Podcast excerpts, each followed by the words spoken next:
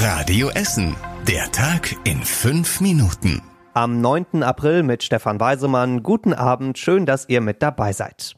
Für die ist das natürlich das totale Chaos hier. Die verstehen es nicht, dass sie jetzt aus der Station nicht mehr raus dürfen. Dadurch, dass die Mitarbeiter alle vermummt sind, ähm, erkennen sie ihre Bezugspflegen nicht mehr. Es macht also Ängste ohne Ende. Michaela Huster ist die Leiterin des Lambertus Stift in Rellinghausen. In dem Altenheim haben sich viele Pfleger und Bewohner mit Corona angesteckt. Sieben Bewohner sind auch schon gestorben. Im Altenheim dürfen die Pfleger jetzt nur noch in Schutzanzügen rumlaufen. Besucher sind komplett verboten.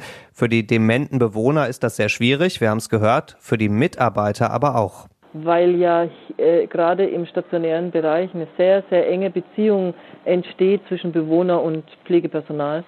Und ähm, wenn dann solche Ausnahmesituationen sind, das geht den Mitarbeitern schon sehr nahe. Ne? Auch in drei anderen Altenheimen bei uns ist Corona ausgebrochen, in Frohnhausen, Borbeck und Steele. Da sind die Folgen bisher aber noch nicht so krass. Trotzdem will die Stadt auf jeden Fall verhindern, dass sich Corona in weiteren Altenheimen verbreitet. Deswegen werden seit dieser Woche in einigen Heimen viele Bewohner getestet und in den nächsten Tagen checken Gesundheitsamt, Feuerwehr und Ärzte auch nochmal jedes einzelne Heim bei uns, insgesamt fast 80 Stück. Da geht es darum, ob in Sachen Corona noch mehr Schutzmaßnahmen nötig sind. Die Hoffnung, dass das Heim in Rellinghausen ein trauriger Einzelfall bleibt. Unsere Mitarbeiter arbeiten gerade so lange, die haben kaum noch Zeit, einkaufen zu gehen. So sagen es mehrere Essener Krankenhäuser. Und deswegen gibt's gerade eine sehr schöne Aktion für die Mitarbeiter. Sie dürfen heute Abend ganz alleine in einem Supermarkt im Westviertel einkaufen. Der Edeka am Kruppgürtel macht eine Stunde lang exklusiv für Krankenhausmitarbeiter auf. Die Stadt hatte das Ganze eingestielt. Am Montag gab es diese Einkaufsextra-Einheit für alle Krankenhausmitarbeiter schon mal. Da sind viele gekommen und die Stimmung war auch sehr gut, hat uns der Supermarktchef erzählt heute. Er lässt die Krankenhausmitarbeiter auch heute Abend wieder ganz persönlich in seinen Laden rein.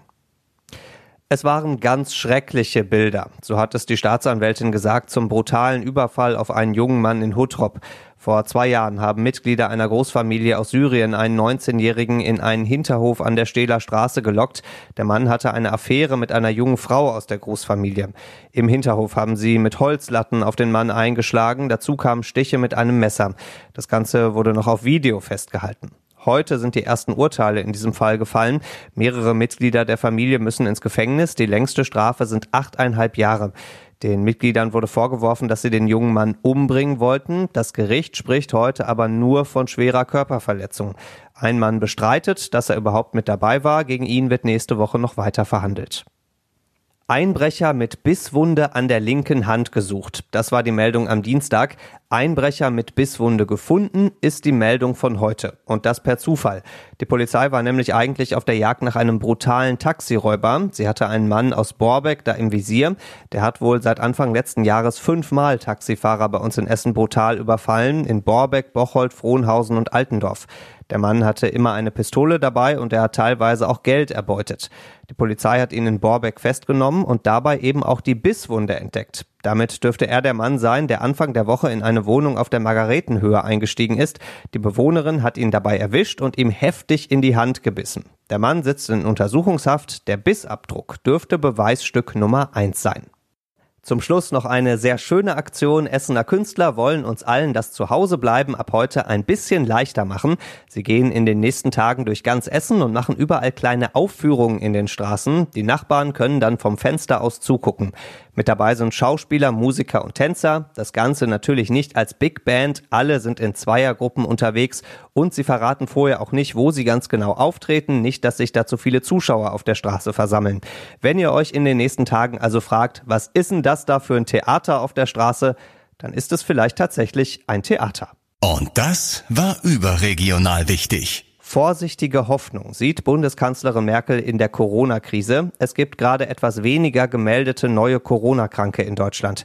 Gleichzeitig sagt sie aber auch, das, was wir bis jetzt erreicht haben, können wir uns schnell wieder zerstören. Deshalb bleibt bei den Corona-Regeln erstmal alles so, wie es ist. Am Mittwoch wird wieder über Lockerungen diskutiert. Wenn die kommen, dann aber nur in ganz kleinen Schritten, hat die Kanzlerin heute gesagt. Und zum Schluss der Blick aufs Wetter. Und dieser Blick lohnt sich für das Osterwochenende. Morgen gibt's ein paar mehr Wolken über Essen, die sind aber alle harmlos. Das Ganze bei 19 Grad. Samstag und Sonntag wieder mehr Sonne und über 20 Grad. Nur der Montag ist ein bisschen schwächer, da wird's kühler und durchwachsen.